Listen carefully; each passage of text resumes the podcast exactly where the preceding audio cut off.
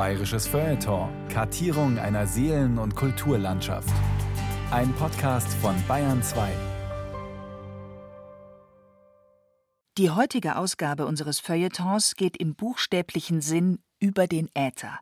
Wir laden Sie nämlich ein zu einer Luftreise, die auf den spezifisch weiblichen Beitrag zur Geschichte der Luftfahrt abhebt und wünschen einen guten Flug.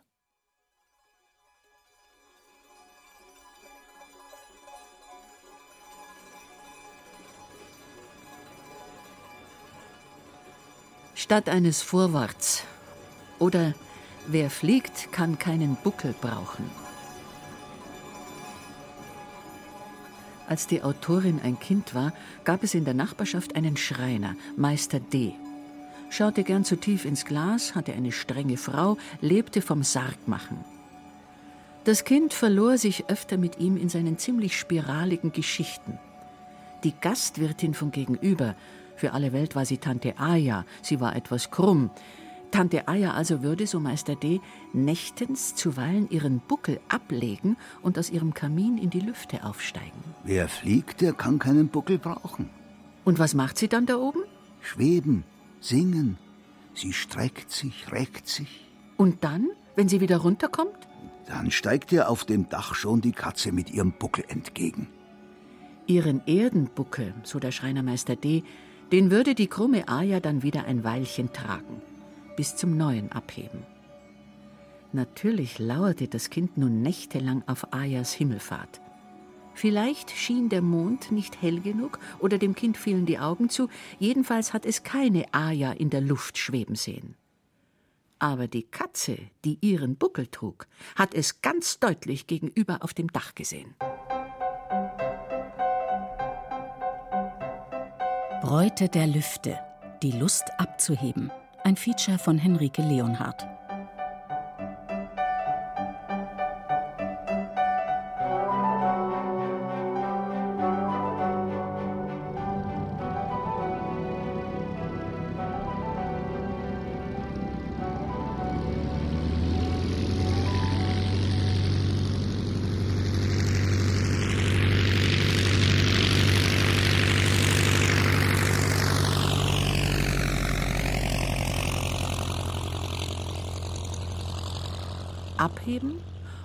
Auf sein, landen. Die Kurve jeder Leidenschaft. Leidenschaft? Davon war bei den frühen Herren Fliegern die Rede, auch von Berufung, wenn einige die Fliegerei zum Beruf machen konnten. Die Flugbegeisterung von Frauen tat man indes ab.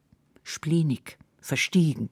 Dabei gab es sie ja seit je, die fliegenden Frauen. Engelinnen und Windsbräute, Sirenen, Walküren, mitreißende Feen, Gespenster, Heilige, Hexen. Manche brauchten Vehikel, Besenstiele, Flügel, Geißböcke, Schweine. Spätestens in der Zeit der Aufklärung war es so ziemlich vorbei mit dem Glauben an diese Luftfahrerinnen. Die etwas bucklige, nachtfahrende Tante Aja war ein spätes Relikt. Der Traum vom Fliegen aber blieb. Mann ging zuerst in die Luft und Frau folgte als Ballonfahrerin, Segelfliegerin, Motorsportfliegerin und so fort. Den Bodenhaftenden ging das am Anfang entschieden zu weit, zu hoch. Vossische Zeitung, Berlin 1798. Die Polizei hat dem Bürger Garnerin die Luftreise mit einem Frauenzimmer verboten, weil er nicht erweisen könne, dass diese Gesellschaft etwas zur Kunst beitragen würde. Weil die Luftfahrt von zwei Personen verschiedenerlei Geschlechts unanständig und unmoralisch ist. Und weil es nicht ausgemacht sei, ob nicht der Druck der Luft den zarten Organen eines jungen Mädchens gefährlich werden könne.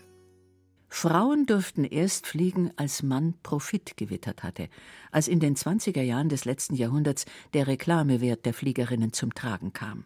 Der damals berühmte Atlantiküberflieger Karl Köhl Ihre Taten haben mehr dazu beigetragen, das Vertrauen des Publikums in die Fliegerei und ihre Zukunft zu festigen, als alle schönen Worte es fertigbringen könnten. Wenn Frauen, obendrein hübsche Frauen, Flugzeuge steuern, ist das nicht Beweis genug, wie sicher, unproblematisch, unkompliziert das Fliegen schlechthin ist? Klar, so simpel, problemlos, unkompliziert wie die Frauen selbst.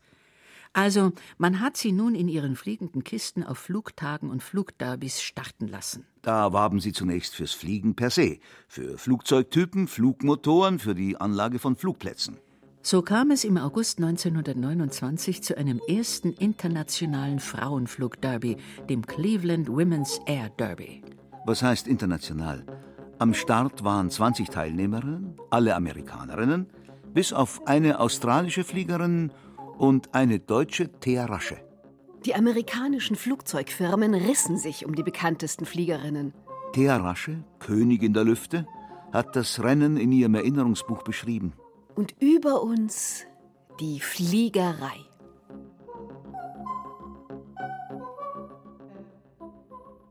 Nach dem Ersten Weltkrieg war die Rasche Thea die erste Frau, die in Deutschland ihren Pilotinnenschein gemacht hat.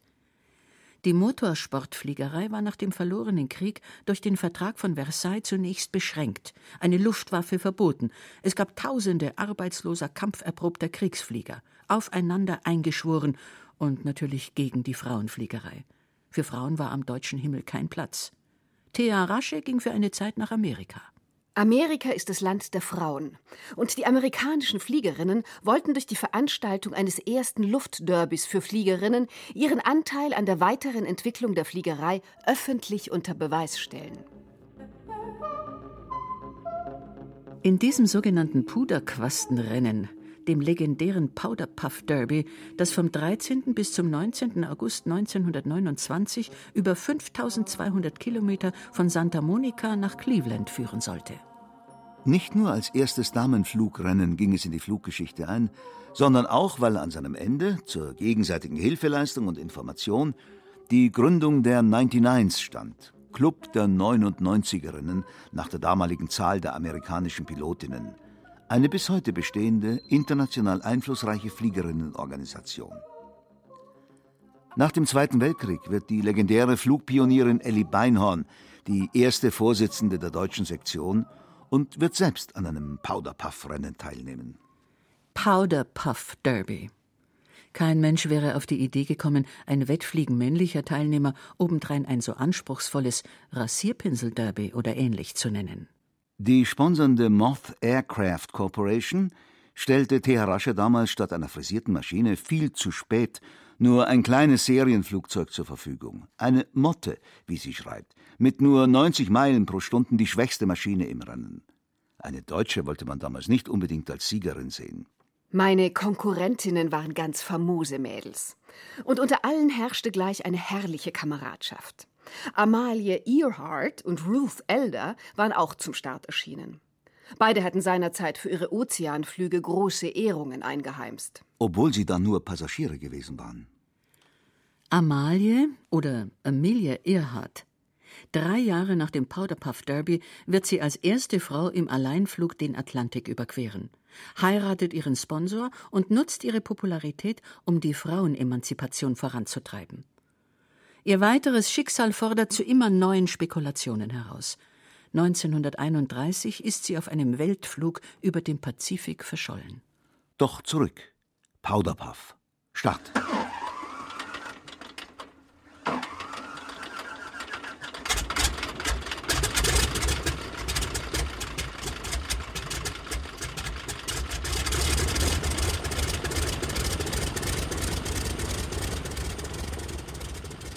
Strahlend schien Kaliforniens Sonne über uns. Riesige Menschenmassen stauten sich um den Flugplatz. Jedes Mädel musste noch ein paar Abschiedsworte sprechen. Filmoperateure und Fotografen arbeiteten im Schweiße ihres Angesichts, bis sich schließlich unter dem Jubel von Hunderttausenden pünktlich auf die Minute eine Maschine nach der anderen vom Boden abhob. Erste Station San Bernardino. Hier mussten wir auf einem Flugplatz zwischenlanden, von dem vor drei Tagen noch keine Spur vorhanden war. Herrlich war dieser Flug über Kalifornien. Trotz des Rennens konnte ich mich nicht satt sehen. Und wenn die vielen Bohrtürme nicht immer wieder an Industrie, Spekulation und Business gemahnt hätten, hätte man denken können, es sei ein Flug über das Paradies.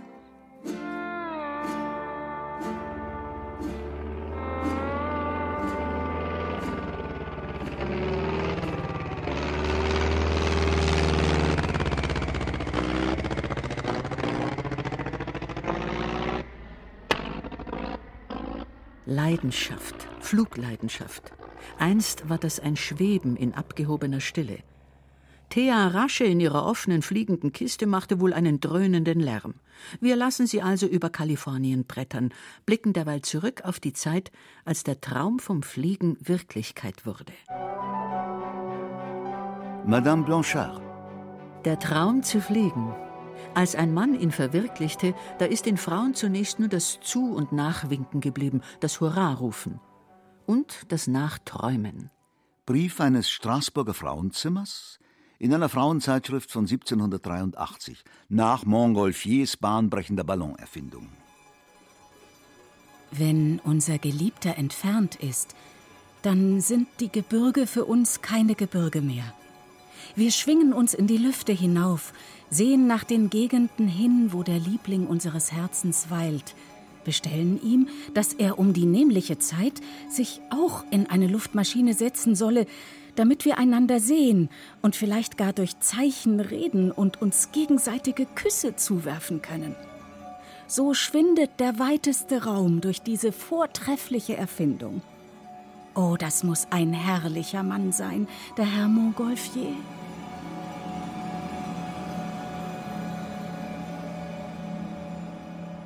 Die angehimmelten Flieger. Nachfühlbar, dass viele als arrogant und überheblich beschrieben wurden. Wie es schon Icarus war, der freilich damit in den Tod abstürzte. Dass er hochfahrend war, sagt man auch Monsieur Jean-Pierre Blanchard nach. Mit seinem Heißluftballon erster Ärmelkanalüberflieger. Einst soll er in einem abgelegenen französischen Nest gelandet sein, wo ihm eine der aufgeregt herbeieilenden Dorfbewohnerinnen besonders gefiel. Die war nicht zu haben, ganz offensichtlich in interessanten Umständen. Aber, so der große Blanchard, es wird ein Mädchen, und er, er käme einst und hole es zur Frau. So kam's. Er kam wirklich, und das Bauernmädchen Madeleine Sophie wurde Madame Blanchard, die berühmte Ballonfahrerin. Von einem Flieger in den Himmel entführt. Wunschtraum oder Albtraum? Die Zeitschrift Museum des Wundervollen oder Magazin des Außerordentlichen berichtete damals von einem Frauenzimmer, das nach dem Anblick eines im Ballon fliegenden Aeronauten in einen Angstwahn verfiel.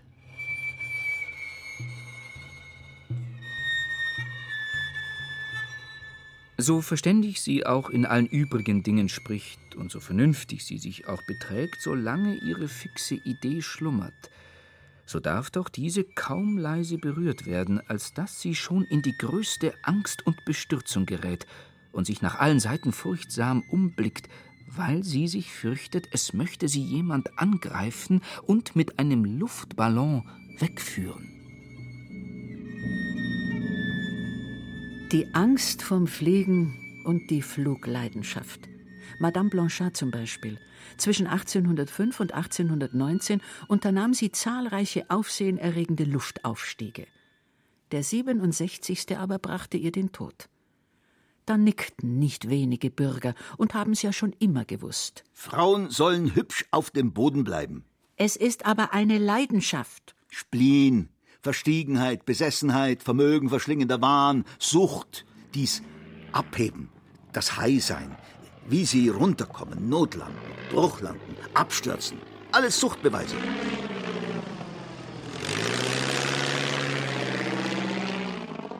Wer fliegt, braucht ein Fluggerät. Fliegen ist teuer. Wer seine Flugleidenschaft stillen wollte, wer süchtig geworden war, nach der Freiheit, die über den Wolken wohl grenzenlos sein soll, musste, wenn er nicht von Haus aus sehr reich war, mit der Fliegerei Geld verdienen, das Fliegen zum Beruf machen. Männer durften und schafften das. Frauen war das lange verwehrt und erschwert. Sie mussten sich mit einem Sponsor oder einem Flieger zusammentun. So kamen fast alle frühen Fliegerinnen durch einen, durch ihren Mann zur Fliegerei. Die beiden Blanchards waren die ersten Berufsflieger. Durch spektakuläre Flugauftritte hatte Jean-Pierre hohe Einnahmen, die er freilich immer in sein Flugequipment stecken musste, um interessanter, höher, weiter sein zu können als die Konkurrenz. Als er 1809 nach einer Ballonfahrt plötzlich an einem Schlaganfall starb, war diese Ausrüstung alles, was er seiner Frau hinterließ. Zu Geld machen konnte sie die Utensilien kaum. Blanchards Witwe musste von nun an aufsteigen, mit immer waghalsigeren Attraktionen ihr zahlendes Publikum anlocken. So auch bei einem von einem Feuerwerk umfackelten Aufstieg im Pariser Tivoli-Park. Als der Ballon lichterloh zu brennen anfing, hielt man das immer noch für ein Mordsspektakel. Die Gondel stürzte auf ein Dach, kippte, die Luftschifferin stürzte in eine Straßenschlucht.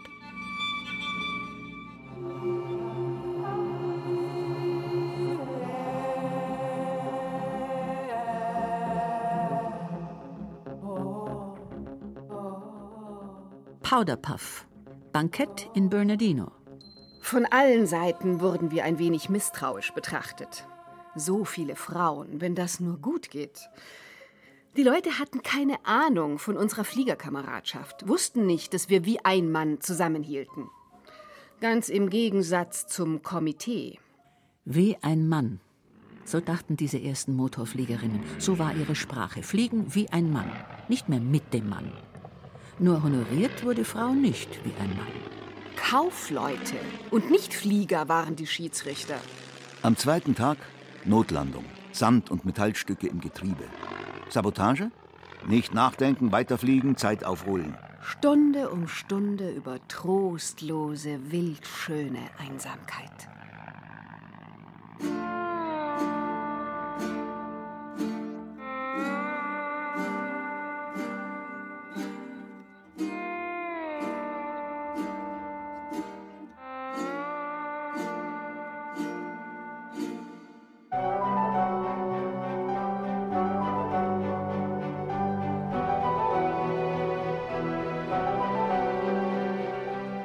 Johanna Wilhelmine Sigmundine Reichert. Die erste deutsche Luftfahrerin aus Braunschweig. Ein bezauberndes, heiteres Persönchen und von bemerkenswerter Geistesgegenwart und Kaltblütigkeit, wenn die Lage zum Himmel schrie. War ziemlich hart im Nehmen, überlebte sogar einen Absturz aus großer Höhe. Du siehst, dass mein schon oft erprobtes Glück mich noch nicht zu verlassen scheint. Auch sie die Gattin eines Luftfahrers, des Chemikers Karl Gottfried Reichhardt. Die beiden hatten etliche Kinder und haben es geschafft, nicht der Sucht bis zum Absturz zu verfallen, sondern gemeinsam das nötige Kapital für eine chemische Fabrik einzufliegen. Beide schrieben in den Zeitungen über ihre Flüge und Gedanken. Ein neuer Aspekt. Das ist auch ein Vorzug der Gondel des Ballons, dass in derselben alle Unterschiede des Standes aufhören und die Passagiere vor der Majestät des Raums nichts weiter sind als Menschen. Die Gedichte, die sie während ihrer oft weiten Freiballonflüge abwarf, pulsierten im Takt der Zeit. Sie lassen etwas ahnen vom uralten Freiheitstraum fliegen. Vom sicheren Boden aus, ohne den eingenommenen beschränkten Standpunkt verändern zu müssen, konnte jeder Mann, jede Frau teilhaben. Das war das Geheimnis ihres Publikumserfolges. Wohlan, aus deinem grünen Kranz von Bäumen erhebe dich, mein leicht beschwingter Kahn, hinauf ins Reich, das keine Grenzen säumen, die Erd entflieht, durch Wolken geht die Bahn. Ein glänzend Meer in angemessenen Räumen ist vor dem trunkenen Auge aufgetan, sonst nur befahren von der Sehnsucht träumen, trägt es mich selbst, die schwache, Himmel an. Abheben aus der biedermeierlichen Enge. So sollte ein Luftaufstieg der Madame Reichhardt am 1. Oktober 1820 ein Höhepunkt des 10. Münchner Oktoberfests sein. Nach den üblichen Querelen und Falschereien um die Finanzierung des Flugs, nach den aufwendigen Ballonfüllaktionen und spannungsfördernden Windmessungen hob Madame ab. In festlicher bayerischer Nationaltracht die Rautenfahne schwenkend, vor einigen 40.000 erwartungsfrohen Menschen. Hob ab in den strahlenden Oktoberfesthimmel. Schnell erreichte sie eine ansehnliche Höhe, und sie kann über dem südlichen Teil der Stadt kaum niederer als 3000 Fuß geschwebt haben. Sie flog über die Stadt und die Vorstadt jenseits der Isar und ward sehr lange gesehen. Aus damaliger Erwartung eher ein Nachteil. Ein Ballonaufstieg war nur dann vollkommen, wenn der, die Fliegende, irgendwann aus dem irdischen Blickfeld in den Wolken entschwand, überwechselte in eine himmlische Dimension. Madame aber kann sich nicht satt sehen. Die tiefe Stille in der Nähe, das eintönige, dumpfe Gemurmel von der Erde herauf, das sanfte Dahinschweben. Wie wird doch der Mensch, gleich einem Sonnenstäubchen im Weltall schwebend, sich seiner Winzigkeit so augenscheinlich bewusst? Schon aber nähert sich ihre Ätherschaukel der Poststation Zorneding. So gut wie möglich bereitet sich die Fliegerin auf die Landung vor. Noch ein Schluck vom stärkenden Madeira. Den technischen Teil fürchtet sie nicht, aber die unbedachten, abergläubischen, eitlen, hysterischen Helfer. Münchner politische Nachrichten. Deutschland, Bayern, München. Der Ball kam auf einer lichten Waldstelle herab und wurde lange zwischen den Bäumen umhergeworfen, wodurch die Luftschifferin heftig gegen die Erde gestoßen und die Landung ziemlich gefährlich wurde. Inzwischen haben die Landleute, welchen die Verzierungen des Korbes, die Fahnen und dergleichen zum Andenken überlassen wurden, sehr geschickt und gutmütig Hilfe geleistet. Doch folgte der glücklichen Rückkehr nach München und einem großen Bankett ein ziemlicher Medienkrieg. Ein Wachstuchfabrikant nahm für sich in Anspruch, die schwangere, weinende Luftfahrerin mit dem Revolver vor den plündernden Landleuten geschützt und gerettet zu haben. Wilhelmine Reichert, wirklich guter Hoffnung, reagierte mit der ihr eigenen Ausgewogenheit. In einem offenen Brief bat sie um Verständnis für alle aufgeregten Helfer, aber mit vielen Tränen soll ich mich beklagt haben.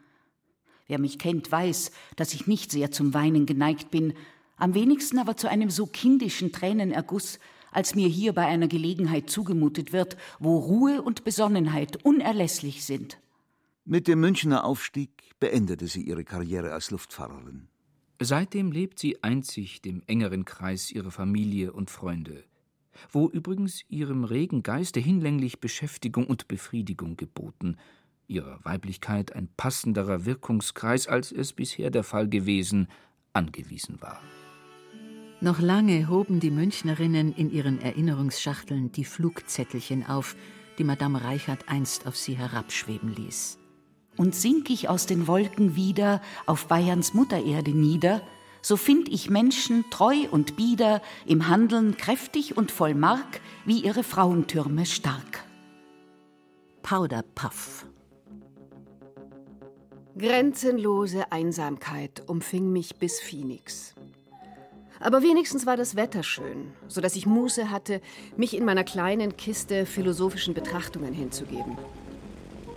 Die Wettermeldungen kündeten aufsteigende Gewitter und Sandsturm an.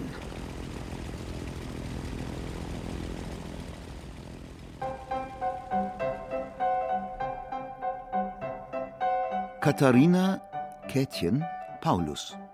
Als junge Schneiderin aus kleinbürgerlichen Verhältnissen im Hessischen lernte sie um 1890 den Luftakrobaten Hermann Lattemann kennen. Der war vor allem durch seine kühnen Fallschirmsprünge bekannt geworden, die er aus einem Ballon unternahm. Nicht einmal Schlittschuh laufen konnte ich, denn meine Mutter hielt das für ein junges Mädchen für unnötig und gefährlich. Nie hatte ich mich um Luftschifffahrt und Luftschiffer gekümmert, aber dieser Mann hatte mir großen Eindruck mit seinem Mut gemacht. Wir kamen ins Gespräch, und auf einmal fragte er mich, ob ich nicht Lust hätte, einmal mit ihm aufzusteigen. Es durchfuhr mich heiß, und ich antwortete ohne Zögern Ja. Und ob ich etwa auch mal abspringen wollte? Aber natürlich, antwortete ich, froh, dass er solches Vertrauen in mich setzte.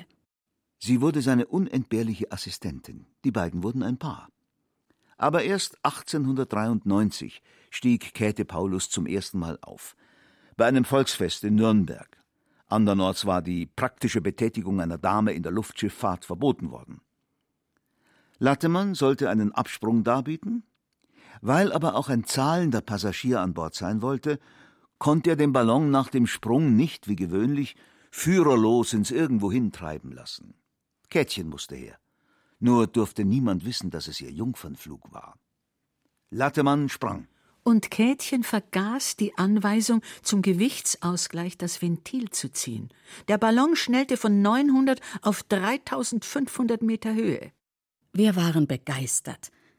Auf einmal aber wies der Passagier auf die Ballonhülle, die an mehreren Stellen einriss. Runter kommt man immer. Alter Fliegerspruch. Sie rasselten in ein Hopfenfeld. Ich schlug mir den Schädel blutig. Aber was tat das alles gegenüber dem stolzen Bewusstsein, dass im großen Ganzen die Sache geklappt hatte? Der Passagier war auch zufrieden und Lattemann noch mehr, als wir auf einem Ochsenwagen wieder zu dem von Tausenden von Menschen umringten Aufstiegsplatz zurückkehrten. Heute unvorstellbar. dieses lebensgefährliche Lernen durch Trial and Error. Wenig später ihr erster Fallschirmabsprung. Als es soweit war, sah Lattemann mich einen Augenblick an. Dann sagte er nur leise: Mit Gott. So war er.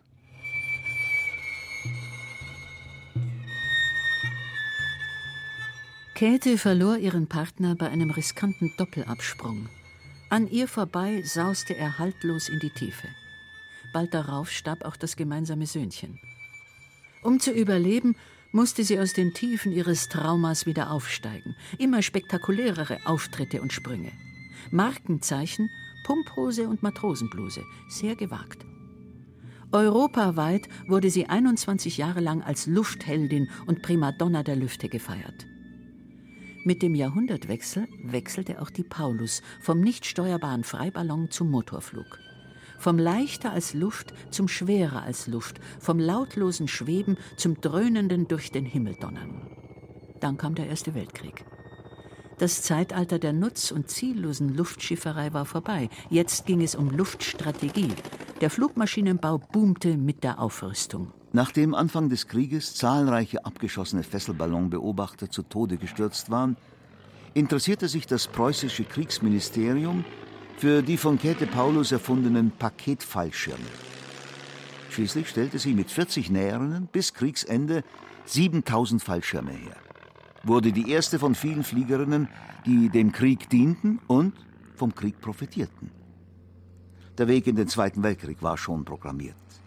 Der damals berühmte Fluglehrer der Rumplerwerke in Berlin, Helmut Hirt. Auf in den Kampf, deutscher Aar! Schüttle im Zorn dein Gefieder, recke die Flügel zur Sonne empor, zum Licht, zur Freiheit. Nun ist es Zeit. Nimm in die Fänge das Schwert, halte durch gegen Sturm und Ungewitter, und dein wird sein der Sieg der Luft.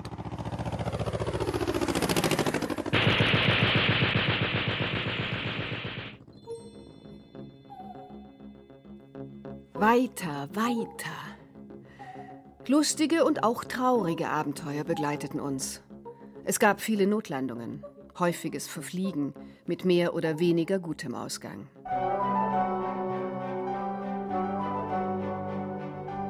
Melli Bese 1911 hatte die studierte Bildhauerin, fasziniert vom Fliegen, bei den Rumplerwerken Berlin, die fünf Jahre später in Augsburg eine bayerische Zweigniederlassung eröffneten, die Flugzeugführerlizenz erwerben können. Gegen den Willen des erwähnten Fluglehrers Hirt, der etwas gegen die Damenfliegerei hatte, sich aber der Direktion beugen musste. Die versprach sich einige Publicity von einer weiblichen Werkspilotin. So wurde Melli Bese die erste Deutsche mit Pilotenschein. Ihr erster Flug. Wenn ich immer so fliegen könnte. Allein, ganz allein. Flügel, Motor, ich. Zum ersten Mal Leben und Tod in der eigenen Hand. In einer Unmittelbarkeit, wie es bei keinem anderen Sport der Fall ist. Ihr Biograf Adalbert Norden? Von diesem Morgen an hielten die Männer noch mehr zusammen. Sie witterten Gefahr für den Glorienschein, den die Welt um sie wob, und beschlossen, der fliegenden Frau in ihren Reihen das Leben ein wenig schwerer zu machen. Zusammen mit ihrem Mann, dem Flieger Charles Boutard, dessen französische Staatsbürgerschaft sie annahm, gründete Melly Bese eine eigene Flugschule und eine Flugzeugfabrik. Im Krieg aber wurden beide als feindliche Ausländer interniert, die Fabrik geschlossen. Die Drosselung des Motorflugzeugbaus durch die Alliierten nach dem verlorenen Krieg bedeutete den endgültigen finanziellen Ruin. Ein geplanter Flug um die Welt scheiterte an der Finanzierung. Als Melly Bese, unerfüllt flugsüchtig und inzwischen morphiumsüchtig, 1925 ihren Pilotenschein erneuern musste, gab es eine Bruchlandung. Melly blieb unverletzt und hat sich erschossen. Hat er auf einem Zettel festgehalten? Fliegen ist notwendig, Leben nicht.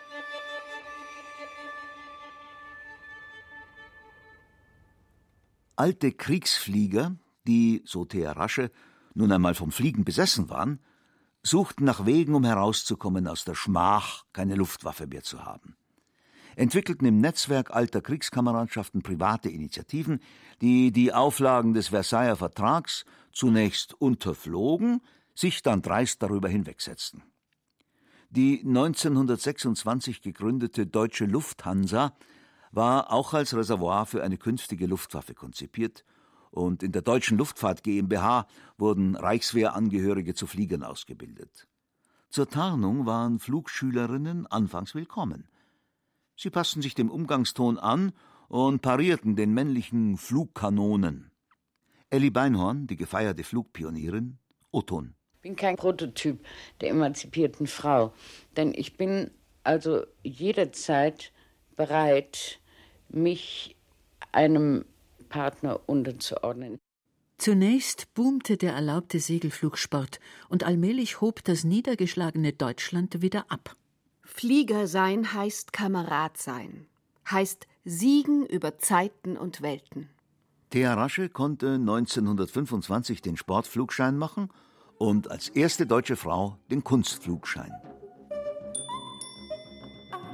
1929 dann das Powderpuff Derby. Endlich am Ziel. 13 Mädels von den gestarteten 20 hatten den Flug über 5200 Kilometer vollendet. Ein guter Prozentsatz. Die schöne Marvel Crossan war abgestürzt, tot. Andere waren erkrankt. Eine Teilnehmerin hatte nach einem Säureanschlag auf ihre Maschine aufgegeben. Rasche hatte Sand im Getriebe und Ruhrdurchfall gehabt. Aufgeben, das gab es für ein deutsches Mädel nicht. Eigentlich waren sie wohl alle Siegerinnen. Das erste Powderpuff-Rennen war beendet. Allerdings entbehrte die Bezeichnung nicht ganz der Begründung. Während des Fluges selbst stand die Fliegerin ganz ihren Mann. Kaum gelandet war sie aber nichts anderes mehr als völlig Frau. Puderquaste und Lippenstift wurden als erstes in Bewegung gesetzt, um für Fotografen und Zuschauer möglichst schön zu sein. Hinter ihrem verführerischen Cheese-Lächeln die bittere Tatsache, dass eine unansehnliche Frau kaum eine Chance hatte, ihre Leidenschaft fürs Fliegen auszuleben. Sie brauchte für ihren teuren Sport Verträge mit Flugzeugfirmen, Werbeagenturen und die wurden von Männern gemacht. Moralische und finanzielle Bruchlandungen waren vorgegeben. Auch Thearasche fiel öfter auf die Nase, weil sie sich fürs Fliegen können auf zweifelhafte Verträge und Sponsorversprechungen eingelassen hat. Ihr Vater, reicher Direktor der Essener Aktienbrauerei, holte sie selten aus der Patsche. Sie sollte heiraten zum Donnerwetter. Zwei seiner Söhne waren im Krieg gefallen, ein Schwiegersohn musste her. Eine halbe Stunde vor der Trauung kniff die Braut. Der siebte Himmel war nicht der ihre. Sie wollte um die Welt allein. Übrigens hatte sie zuvor bald nach dem Krieg die bekannte Landfrauenschule in Miesbach besucht. Die gehörte dem damals stark deutschnational geprägten Reifensteiner Verband an. Die Schülerinnen hießen Meiden wie eine ideale Maid sein sollte, verrät ein Prospekt. Welche Förderung der Volksgesundheit bedeutet allein der Militärdienst? Wie mancher Stubenhocker ist schon auf dem Exerzierplatz ein gewandter, elastischer Bursche geworden. Ein Jahr stramme Arbeit auf dem Lande, in Haus, Hof und Garten aber könnte für unsere jungen Mädchen das gleiche wert sein und manch eine, die mit bleichem Gesichtchen und sensiblen Nerven hinausging, würde mit frischen, klaren Augen, luftgebräunt und fröhlich zurückkommen. Eine ähnliche Sozialisation erfuhren viele der künftigen Fliegerinnen. Fast alle kamen aus gutbürgerlichem Haus, das oft durch den verlorenen Krieg und die Folgen ziemlich angeschlagen war. Nach einem höheren Schulabschluss waren die Töchter voller Tatendrang, und dann kam meistens nichts als das Warten auf Ehe und Familie. Viele brachen zunächst aus in künstlerische Berufe. Als Thea Rasche Ende 1929 nach dem Powderpuff zurück nach Deutschland kam, herrschte dort inzwischen ein richtiger Flugtrubel. Etliche gute Fliegerinnen mit frischen, klaren Augen, luftgebräunt und fröhlich, machten nun ihr und den Fliegern Konkurrenz. Die aber hielten ihr Netzwerk dicht und schlossen die Frauen von der kommerziellen Luftfahrt aus. Erst seit 1988 dürfen sie in Deutschland ein Linienflugzeug steuern. Frauen war zwar erlaubt, Passagiere mitzunehmen, sie durften dafür aber kein Entgelt kassieren. Liesel Bach, Elli Beinhorn, Vera von Bissing, Marga von Etzdorf, Thea Rasche, Hanna Reitsch, Melita Schiller, Christel Marile Schultes, Beate Use. Fliegerinnen, die sich durchsetzten. Einzelkämpferinnen, trotz der stets betonten Kameradschaft. Sie alle mussten Nischen finden. Als Fluglehrerin, Kunstfliegerin, Reklame- oder Einfliegerin, Werksfliegerin, Testpilotin. Selbst wenn sie ein eigenes, oft noch nicht abbezahltes Flugzeug besaßen, wie Thea Rasche, kämpften sie ums fliegerische Überleben. Rasches Maschinen kamen von den bayerischen Flugzeugwerken in Augsburg. Auf dem Flugplatz von Oberschleißheim flog sie sich darauf ein. Aber Anstatt beim Rückenflug und Rolling auf die Steuerung und die liebe Erde zu achten, zählte ich im Geiste mehr meine Groschen und dachte nur, kannst du dir wohl heute Mittag noch ein warmes Essen erlauben? Reicht's noch für die Hotelrechnung? Nicht gerade die richtigen Gedanken für ein Training. Und dann durfte sie, abhängig von ihren Geldgebern, ihre Kreise für irgendwelchen wundertätigen Sonnencreme, damals war sogar die Creme männlich, über irgendwelche Ostseebäder ziehen. Der Traum vom Fliegen. Schnitt 1959 erhielt die legendäre Flugpionierin Ellie Beinhorn, damals 52 Jahre alt, von der All-Women Transcontinental Air Race Organization eine Einladung, am 13. Puderquastenrennen in den USA teilzunehmen.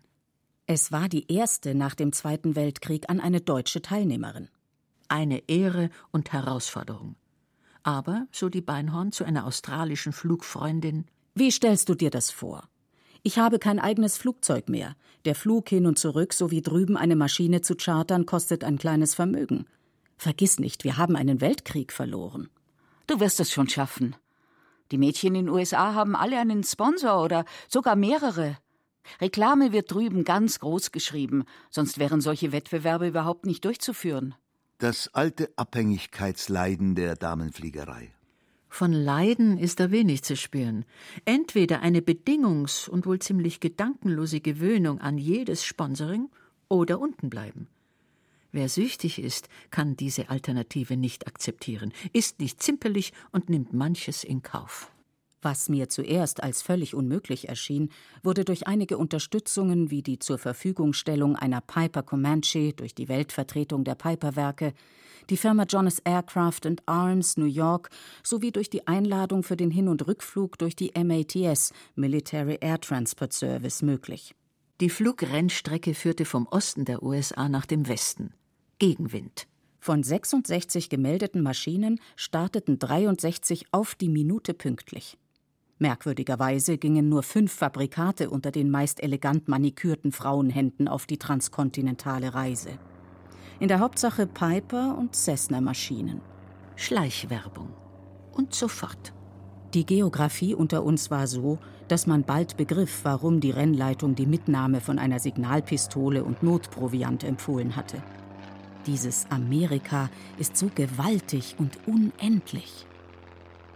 Wir lassen sie fliegen über die Geografie und blicken derweil zurück auf die 30er und 40er Jahre des 20. Jahrhunderts. Überlassen das nicht den Fliegerinnen dieser Zeit. Viele haben ihre Lebenserinnerungen aufgeschrieben, wie die Beinhorn in ihrem Bestseller Alleinflug. Aber sie umfliegen gern manche Fragen, wollten nur fliegen, immer nur fliegen.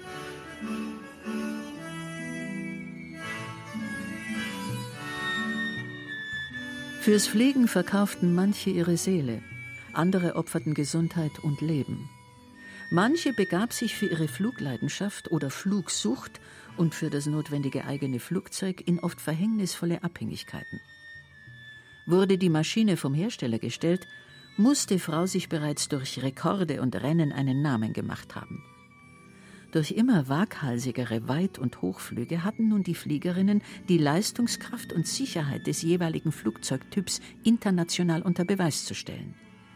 Nicht wenige Fliegerinnen blieben dabei auf der Strecke. Marga von Etzdorf zum Beispiel, deren Nachlass im Archiv des Deutschen Museums liegt. Karrierefliegerin mit zwei Bruchlandungen. Nach der dritten in Aleppo 1933 auf ihrem Fernflug nach Australien hat sie sich erschossen. Keine Firma hätte ihr noch ein Flugzeug anvertraut. Oder ging es doch um Waffenschmuggel, um an Geld zu kommen? Aber das ist eine andere Geschichte. In Berlin erhielt sie ein Heldenbegräbnis. Auf ihrem Grab steht Der Flug ist das Leben wert. 1933, im selben Jahr, umflog Ellie Beinhorn Afrika. Sie hatte Glück. Eine Bruchlandung auf ihrem ersten Afrikaflug nach der sie zunächst als verschollen galt, hatte sie so populär gemacht, dass sie durch Vorträge und Bücher ihre Flugsucht selbst finanzieren konnte. Ich habe ja also die, das große Zeitalter der Romantik und der echten Unabhängigkeit in der Fliegerei erlebt. Dafür bin ich also heute noch dankbar. Das kann einem kein Mensch bezahlen. Im Jahr von Marga Etzdorfs Tod 1933 hat Thea Rasche ihre Maschine verkauft, weil sie die Raten nicht mehr abzahlen konnte. Der Vater tilgte den Schuldenrest gegen ihr Versprechen, nie mehr zu fliegen. Sie fügte sich, wurde Flugjournalistin trat wie die Kunstfliegerin Vera von Bissing in die NSDAP ein. Kaum merklich waren die Fliegerinnen vom Nationalsozialismus vereinnahmt worden. Die Befriedigung ihrer Flugleidenschaft schien endlich gesichert. Deutschland sollte ja eine Nation von Fliegern werden. Zunächst durften sie, staatlich unterstützt, braun gebrannt und immer strahlend, als militärisch unvorbelastete fliegende Botschafterinnen im Inland und auf weltweiten Flügen demonstrieren, wie hübsch, friedlich und rein sportlich es doch um die deutsche Luftfahrt und die wieder zugelassene Sportflugzeugindustrie bestellt sei. Der Traum vom Fliegen, den hat es ja immer gegeben, auf alle mögliche Art, nicht wahr? Und damals war also für ein Mädchen allein die Fliegerei in einem kleinen offenen Sportflugzeug über sämtliche Erdteile war natürlich also der Himmel des Ganzen. Ne? Die berühmte Afrikafliegerin Ellie Beinhorn heiratete den berühmten Autorennfahrer Bernd Rosemeyer. Viele Größen hatten Deutschland schon verlassen, also waren die beiden das Traum- und Vorzeigepaar dieser Zeit. Das Regime profitierte von ihrem strahlenden internationalen Siegerimage und sie genossen die Gunst des Regimes und der Stunde. Frau Rosemeyer zog sich vom Fliegen zurück und wurde Mutter. Nach Bernd Rosemeyers frühem Tod blieb die Legende. Unterdessen wurde der illegale Aufbau der Luftwaffe heftig vorangetrieben. Wahrscheinlich mussten die fröhlichen Fliegerinnen ihre politische Naivität nicht einmal vortäuschen. Sie waren und blieben sogar stolz darauf, und nahmen ihre angeblich harmlose Treuherzigkeit nach dem Krieg als Alibi. Elli Beinhorn über ein Gespräch mit der NS-Frauenschaftsvorsitzenden Scholz Klink. Ich hatte aber natürlich den Vorteil, dass ich doch so bekannt im Ausland war, dass ich einfach es mir leisten konnte, Nein zu sagen. Zum Beispiel hat also die äh, Frau Scholz-Kling, die traf ich natürlich, das heißt, sie kam zu mir und wollte mich kennenlernen. Und die sagte dann auch, es ist doch unmöglich, dass Sie also nicht in der Partei und in der NS-Frauenschaft sind. Und da habe ich also gesagt, liebe Frau Scholz-Kling, da würde das ganze Ausland lachen. Die wissen, dass ich nichts von Politik verstehe, auch früher nicht. Ich bin kein politischer Mensch. Und dass das also bestimmt unter Druck geschehen ist, wenn es geschieht. Das hat sie dann ohne weiteres eingesehen und hat mich springen lassen. Als die Sportfliegerei immer stärker militarisiert wurde und bei Kriegsbeginn verboten, hatten die Frauen als Fliegerinnen ihre Schuldigkeit getan und konnten gehen. In die Büros des Nationalsozialistischen Fliegerkorps oder ins Privatleben. Tapfere Bodenkameradinnen ihrer Männer und Söhne. Einige aber, angetrieben von blindem Fanatismus oder skrupelloser Flugsucht, wurden aktive Militärflieger. Flogen für Deutschland. Beate Use zum Beispiel war Hauptmann in einer Flugzeugüberführungseinheit, wo auch die Kunstfliegerin Liesel Bach ihr bewährtes Können einsetzte. Vera von Bissing wurde Leiterin einer Flugzeugreparaturwerft. Hanna Reitsch war hochdekorierte Versuchspilotin. Sie setzte sich, vergeblich, für die Entwicklung von Selbstopferflugzeugen ein, bemannten Bomben. Nach dem Krieg behielt sie eine treue Fangemeinde. Als sie 1979 starb, schrieb die bunte Illustrierte diese tollkühnen Testeinsätze, sie war nie Kriegspilotin, die sie bis in die letzten Tage des Zweiten Weltkriegs flog, wurden ihr nach 1945 zum Vorwurf gemacht. Und das hat Hannah sehr verbittert, weiß Elli Beinhorn von ihrer Freundin.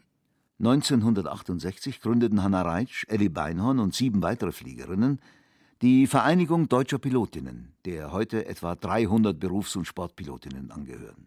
Reitsch hatte wie die Beinhorn stets betont, während des Dritten Reiches völlig unpolitisch gewesen zu sein. Das erste ihrer fünf erfolgreichen Bücher hieß Fliegen, mein Leben. Das war es. Ist es. Manches bleibt ausgeklammert. Im Internet bringt das DLR, das Deutsche Zentrum für Luft- und Raumfahrt, eine Reihe von Kurzporträts Frauen und Luftfahrt. Angefangen bei Wilhelmine Reichert, Käthe Paulus, Melli Bese, werden da die jeweiligen Spitzenleistungen von Fliegerinnen festgehalten. Zum Beispiel Beate Use glaubt, Frau und insbesondere Mann als erfolgreiche Unternehmerin zu kennen. Ihre erste Karriere als Pilotin ist nur wenigen bekannt. Sie arbeitete bereits mit 19 Jahren als Testpilotin, flog als Stuntfrau für die UFA und überführte während des Krieges Militärmaschinen. Oder Melitta Schiller, Studentin der Technischen Universität München, war 1923 die erste Frau, die sich für eine Segelflugausbildung anmeldete. Als Ingenieurin und Flugkapitänin beschäftigte sie sich später mit aerodynamischen Fragen und erprobte in Testflügen Sturzfluggeräte bei der Deutschen Versuchsanstalt für Luftfahrt in Berlin-Adlershof. Fußnote der DLR Die Porträtierung der Personen erfolgt unabhängig von deren politischen Vorstellungen oder Verstrickungen mit dem Nationalsozialismus. Neigen Flieger dazu, es sich einfach zu machen? Unsere Ergänzung. Die Ingenieurpilotin Melitta Schiller, verheiratete Gräfin Schenk von Stauffenberg, die auf dem Oberschleißheimer Flugplatz das Fliegen gelernt hatte, wurde wegen ihrer jüdischen Abstammung 1936 aus der Luftwaffe entlassen. Aber, da fachlich unentbehrlich, 1942 zur Technischen Akademie der Luftwaffe wieder eingezogen. Stucker Testpilotin bis 1943 über 2000 Testflüge, mehr als jeder andere deutsche Pilot. So bedeutend war ihre Kriegsarbeit, dass sie und ihre Familie offiziell arischen Personen gleichgestellt wurde, statt deportiert und vernichtet zu werden wie andere jüdische Fliegerinnen. Manche konnten entkommen, wie die bayerische Weitfliegerin Christel Marine Schultes. Oder wie Erika Mann, Thomas Manns schwierige Tochter, leidenschaftliche Automobilistin und auch von der Aviatik begeistert. Eines ihrer Gegenchansons aus dem Zürcher Kabarett Pfeffermühle Die Fliegerin. Höher, höher in friedliche Schicht und das Wetter besiegen. Über den Wolken gibt es das Licht. Ich möchte weiter fliegen und etwas leisten, Franz. Am allermeisten, Franz, wünsche ich mir Schwung und Kraft und großen Mut. Schau, da liegt unsere Welt, wenn sie uns nicht gefällt, verändern wir sie doch und sie wird gut. Beteiligt euch, es geht um eure Erde und ihr allein, ihr habt die ganze Macht. Wehrt euch und kämpft und dann lasst uns doch schauen, ob sich dies Gespenst nicht doch besiegen lässt.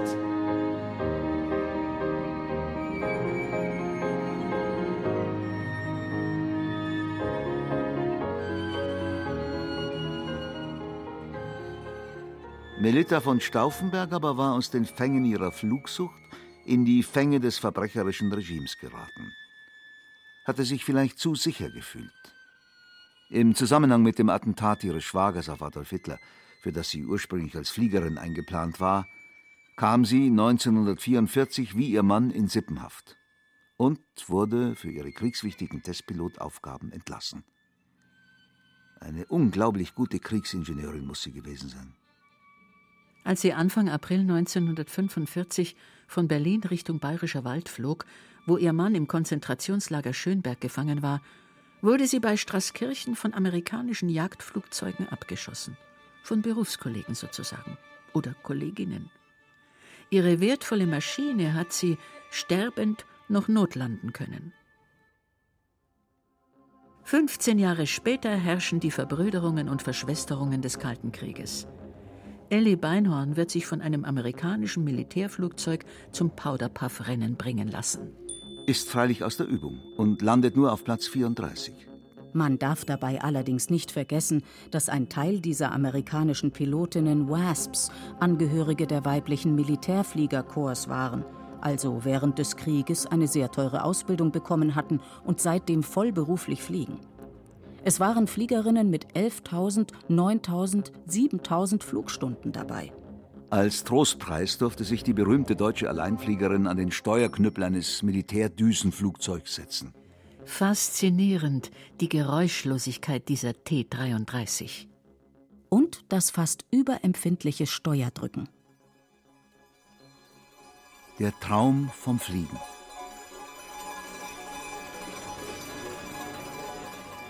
Übrigens hat die Autorin den anfangs erwähnten Schreinermeister D., der gern zu tief ins Glas schaute, eine strenge Frau hatte und vom Sargmachen lebte, später einmal auf die krumme Gastwirtin Tante Aja von gegenüber angesprochen, die ihren Buckel ablegte und aus dem Kamin in die Lüfte abhob. Sie erinnern sich? Dass er dem Kind damals derlei Lügengeschichten auftischen konnte. Wieso Lügen? Ich schwör's dir, sagte er, hatte inzwischen keine Zähne mehr. Ich schwör's. Sie flog und wir haben uns da oben getroffen. Es war, sie war himmlisch.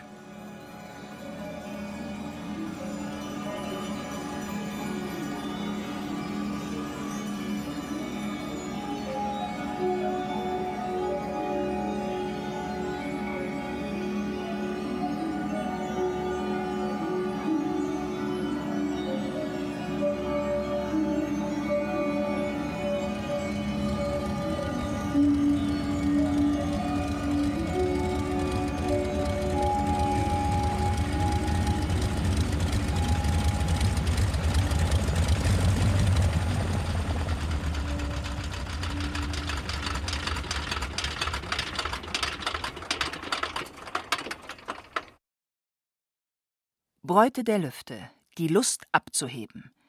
Im bayerischen Feuilleton hörten Sie eine Sendung von Henrike Leonhardt. Es sprachen Ilse Neubauer, Wolf Euber, Franziska Bronnen, Beate Himmelstoß, Sissi Höfferer und Peter Weiß. Ton und Technik Susanne Harassem. Redaktion und Regie Ulrich Klenner. Eine Produktion des Bayerischen Rundfunks 2007.